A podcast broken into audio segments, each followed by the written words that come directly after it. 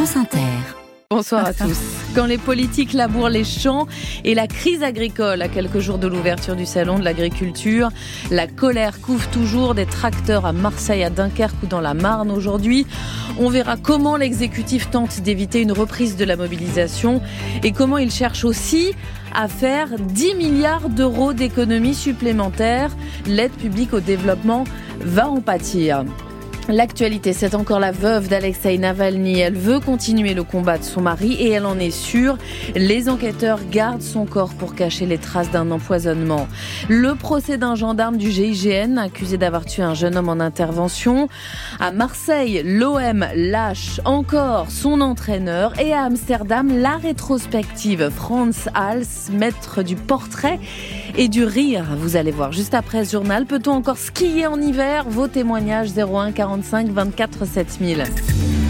France Inter. Les images comptent en campagne, encore plus quand elles sont électorales. Alors en pleine colère agricole, en France et en Europe, le parti Les Républicains s'est choisi une céréalière, Céline Imard, propulsée numéro 2 de la liste emmenée par François-Xavier Bellamy aux européennes, officialisée hier sur le terrain, dès aujourd'hui, dans une exploitation de Seine-et-Marne.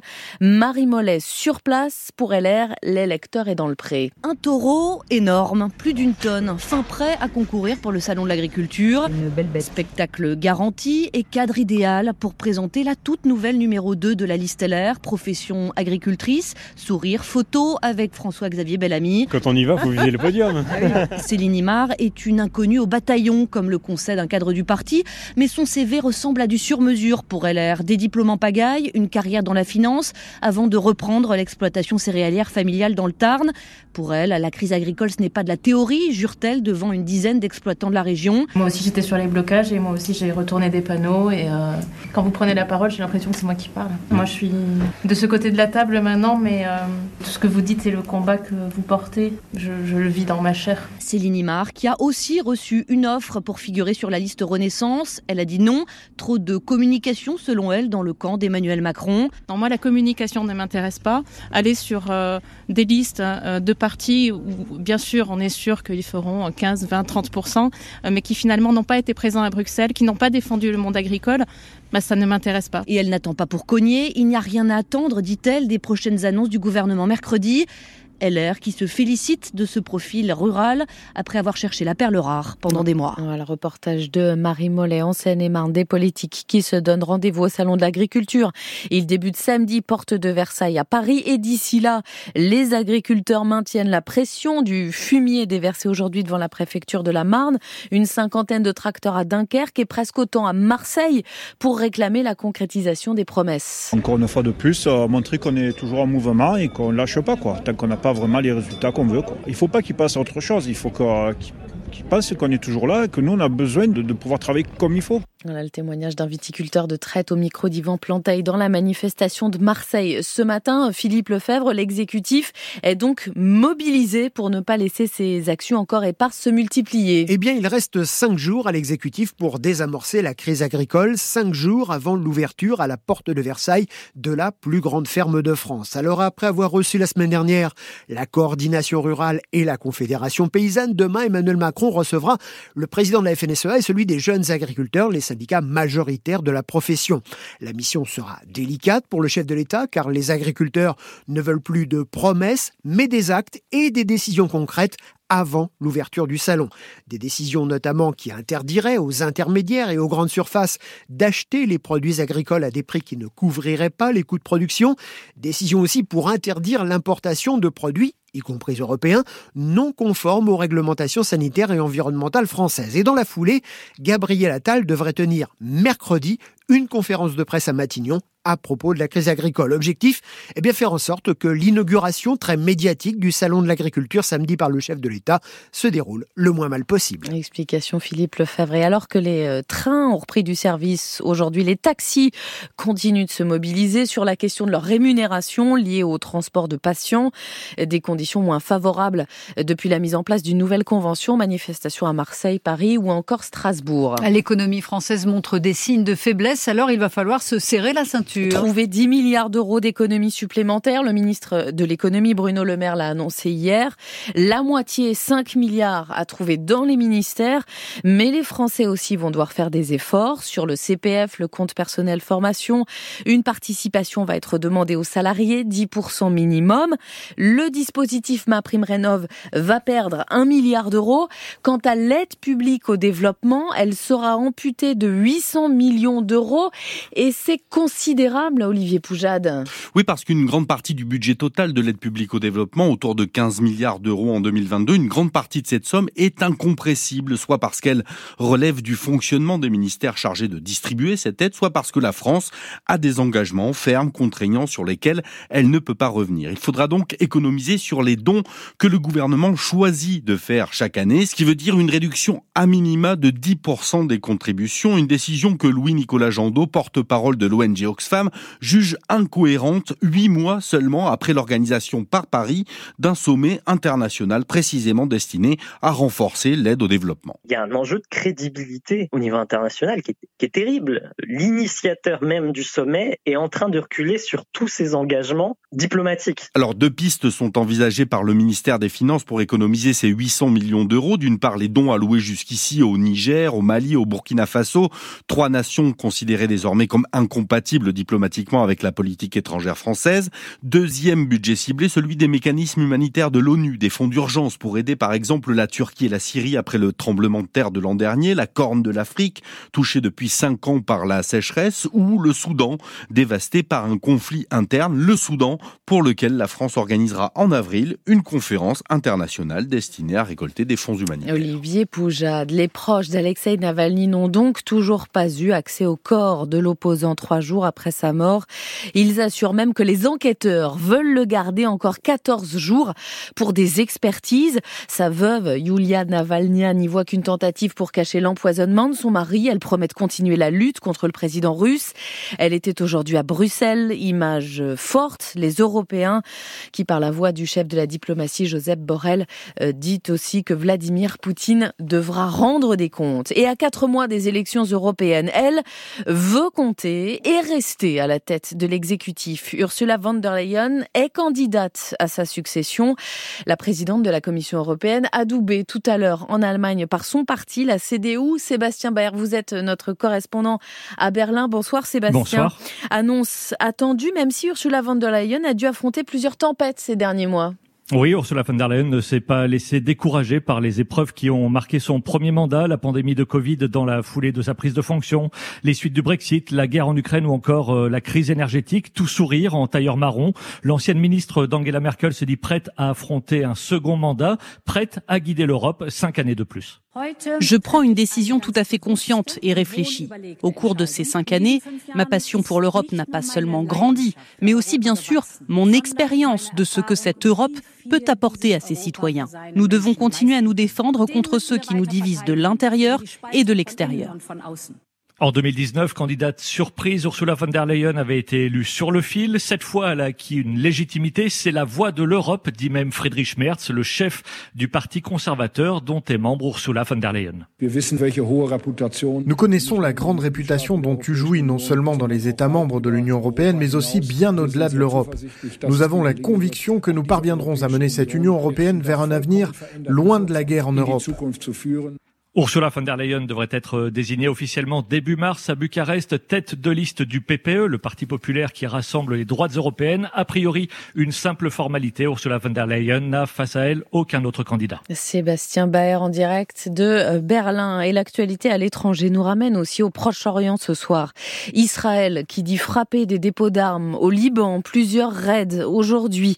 Et à quelques semaines du ramadan, autour du 10 mars prochain, le gouvernement israélien envisage de restreindre fortement l'accès à l'esplanade des mosquées sur une idée de l'extrême droite sioniste religieuse, mais qui divise fortement. Étienne Monin est à Jérusalem. S'il est véritablement appliqué, ce régime de restriction serait particulièrement large et inédit. Il toucherait non seulement les Palestiniens de la partie annexée de Jérusalem, ce qui arrive assez fréquemment, mais aussi les citoyens palestiniens de l'État d'Israël. Ils représentent 20% de la population. En théorie, ils ont les mêmes droits que les citoyens de confession juive, parmi lesquels celui de la liberté de culte. D'après des fuites dans la presse, le Premier ministre israélien envisagerait des mesures de restriction basées sur l'âge. Benjamin Netanyahou est soupçonné de vouloir donner des gages à son ministre de la Sécurité intérieure, l'extrémiste Itamar Ben-Gvir, alors que les Palestiniens d'Israël ont refusé de faire le jeu du Hamas depuis le début de la guerre, explique Emmanuel Navon, politologue proche du Likoud. On a eu euh, justement euh, un sentiment euh, d'identification, je dirais, d'une grande partie des Arabes israéliens avec Israël. Et donc, il est important, évidemment, de, non seulement de maintenir, mais de renforcer ce sentiment de solidarité. Évidemment, on ne fait pas ça en introduisant des restrictions d'accès au monde du temple sur les Arabes israéliens, ce qui serait quand même un geste sans précédent. L'esplanade des mosquées pour les musulmans ou le mont du temple pour les juifs est un lieu éminemment sensible. Au printemps 2021, des émeutes avaient éclaté dans des villes mixtes d'Israël après une intervention de la police sur le site qui avait déclenché des tirs de roquettes du Hamas. Étienne Monin à Jérusalem, une guerre et cette conséquence économique pour l'Égypte à cause des attaques en mer Rouge. Les revenus du canal de Suez, l'une des principales rentrées en devises du pays, ont baissé de 40 à 50 depuis le début de l'année. À 19h11 sur Inter, un gendarme du GIGN fait face depuis aujourd'hui à la cour criminelle du Pas-de-Calais. Un chef de groupe d'une unité au GIGN de Reims qui est accusé d'avoir tué un jeune homme de 22 ans, Henri L'Enfant, d'une balle dans la nuque. Il y a six ans, dans une intervention liée à des cambriolages près d'une aire d'accueil de gens du voyage. Devant la cour aujourd'hui, le gendarme est resté sur sa version des faits, celle de la légitime défense, compte rendu d'audience signé Alice Marot. Mon souhait n'était pas de le tuer, mais de sauver ma vie. Voilà les premiers mots de l'homme de 44 ans qui comparait dans sa vareuse militaire. Un homme décrit comme un gendarme modèle. Est-ce que c'est un cow-boy? demande l'avocat général à son supérieur. Réponse non, ce n'est pas l'archétype de la personne qui craque. Les uns après les autres, ses collègues décrivent quelqu'un de calme, de posé. Il n'a jamais eu de sanction. S'il a utilisé son arme, c'est qu'il s'est senti crevé, disent-ils. Quand, malgré les sommations, la voiture a redémarré et que le gendarme a été traîné sur plusieurs mètres, le haut du corps encore à l'intérieur, côté passager, les jambes dehors. Mais peu importe ce qu'il a pensé, répond la famille de la victime, il ne faut pas oublier qu'en face, il y avait un être humain, un jeune de 23 ans non armé. Il n'était pas dangereux, insiste son grand frère. C'est pour que le gendarme voit son visage, qu'il le regarde dans les yeux, que les proches d'Henri L'Enfant ont installé une grande photo du jeune homme souriant à l'entrée du tribunal. Alice Marot, France Bleu Nord. Le procès du meurtre d'Éric Masson, le brigadier, s'est aussi ouvert aujourd'hui devant la cour d'assises du Vaucluse.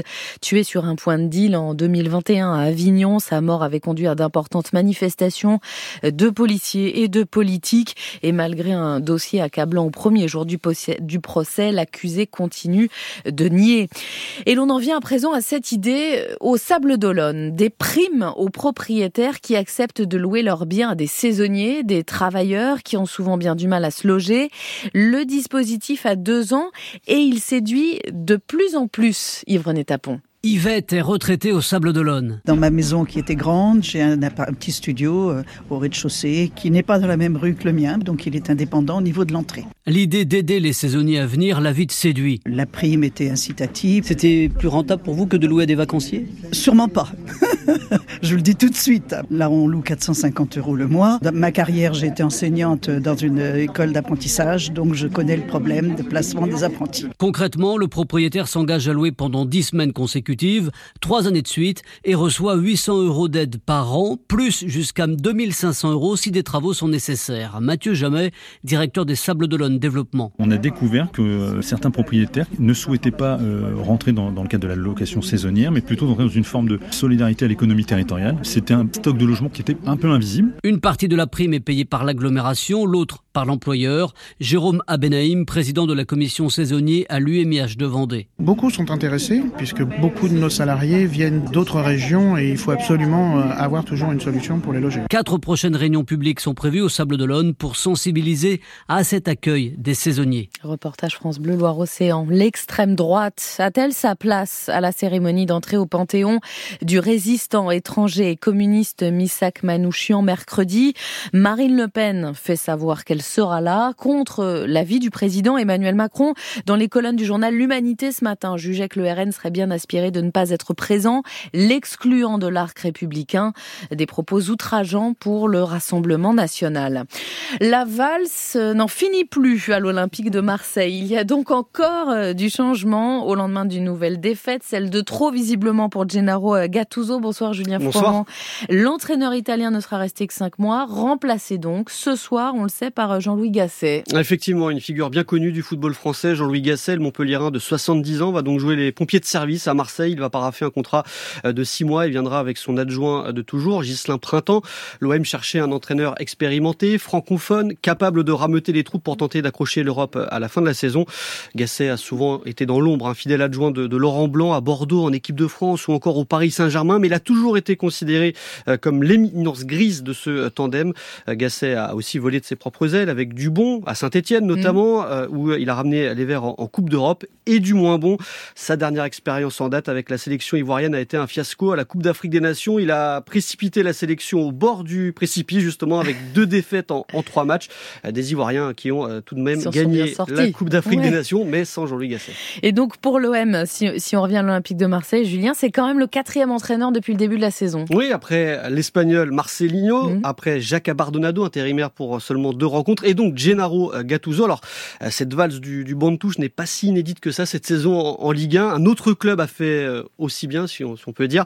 Euh, c'est l'Olympique lyonnais, longtemps relégable. L'OL a, paradoxalement retrouvé de la stabilité et pointe désormais à, à 5 petits points euh, des Marseillais au championnat. L'OM espère connaître une, trajectoire similaire avec l'arrivée de Jean-Luc Gasset. Voilà, maintenant il faut des résultats. Merci Julien Froment. Et direction Amsterdam pour finir en beauté, puisqu'aux côtés de l'une des trois stars de la peinture hollandaise avec Vermeer et Rembrandt, Frans Hals s'expose au Rijksmuseum. Rétrospective d'un maître du portrait qui a bousculé les codes du genre, Isabelle Pasquier. Ces gamins aux joues rouges, musiciens et pêcheurs qui rigolent, cette vieille femme, sa chope de bière et un hibou sur l'épaule, on les entend presque rire. Pour capter ces instants de vie, Franz Hals ose les touches rapides et libres. Le sourire d'une jeune bohémienne, le rictus espiègle de son célèbre cavalier. On est loin de l'académisme des portraits de notables qui posent avec leurs fraises de dentelle baroque. Franz Hals, peintre porté sur la bouteille, a traversé la gloire puis les dettes devant l'enfant joueur de lutte prêté par le Louvre, Taco Dibitz, le directeur du Rijksmuseum. Rire, c'est très difficile à capter parce que c'est un instant, on peut pas demander à quelqu'un de rire pour trois heures et souvent quand quelqu'un cherche de rendre le rire, euh, ça semble une publicité d'une dentiste. Mais avec France Hall, c'est vraiment très naturel et cette euh, liberté qu'il prend avec la peinture, ça donne cette énergie. Loin de Vermeer et de son univers d'intimité et de silence, Franz Hals est considéré comme le précurseur de l'impressionnisme. Manet et Van Gogh l'admiraient. Van Gogh qui a réussi à compter 27 nuances de noir dans ses toiles. La rétrospective Franz Hals, c'est jusqu'au 9 juin. On a un peu le temps pour euh, s'organiser puisque c'est, je vous le rappelle, à Amsterdam. Mais on a quand même envie d'y aller. Merci Hélène, à demain. La météo de votre mardi. La météo avec Vitacitral TR+, des laboratoires Acepta, gel réparateur pour les mains abîmées par le froid, les gels hydroalcooliques et les lavages fréquents. En pharmacie et parapharmacie. Ça va décoiffer Olivier Proust, Tramontane et Mistral vigoureux cette nuit et demain matin. Avec des rafales encore jusqu'à 80 à 90 km heure en basse vallée du Rhône ou des corbières au Roussillon jusqu'en début de matinée. Le vent baissera d'un cran ensuite en journée dans un ciel qui restera bien dégagé tout autour de la Méditerranée. Ailleurs, beaucoup de grisailles au lever du jour, doublées de brouillard. Ces grisailles seront épaisses, elles lâcheront quelques bruines. Ces grisailles devraient progressivement se lever en journée, laisser la place à un ciel variable à nuageux, généralement sec, hormis une rare averse entre la Bourgogne et le Grand Est. Mais de la Bretagne au Haut-de-France, les nuages vont dominer toute la journée, accompagnés d'un vent de sud-ouest assez fort sur les côtes et donnant toujours quelques bruines. Et la douceur persiste. Les températures seront en légère baisse demain matin, mais encore largement au-dessus des niveaux de saison, avec 4 à 11 degrés au lever du jour. Et l'après-midi, la douceur sera encore très largement présente, avec encore 11 à 20 degrés partout. Merci Olivier.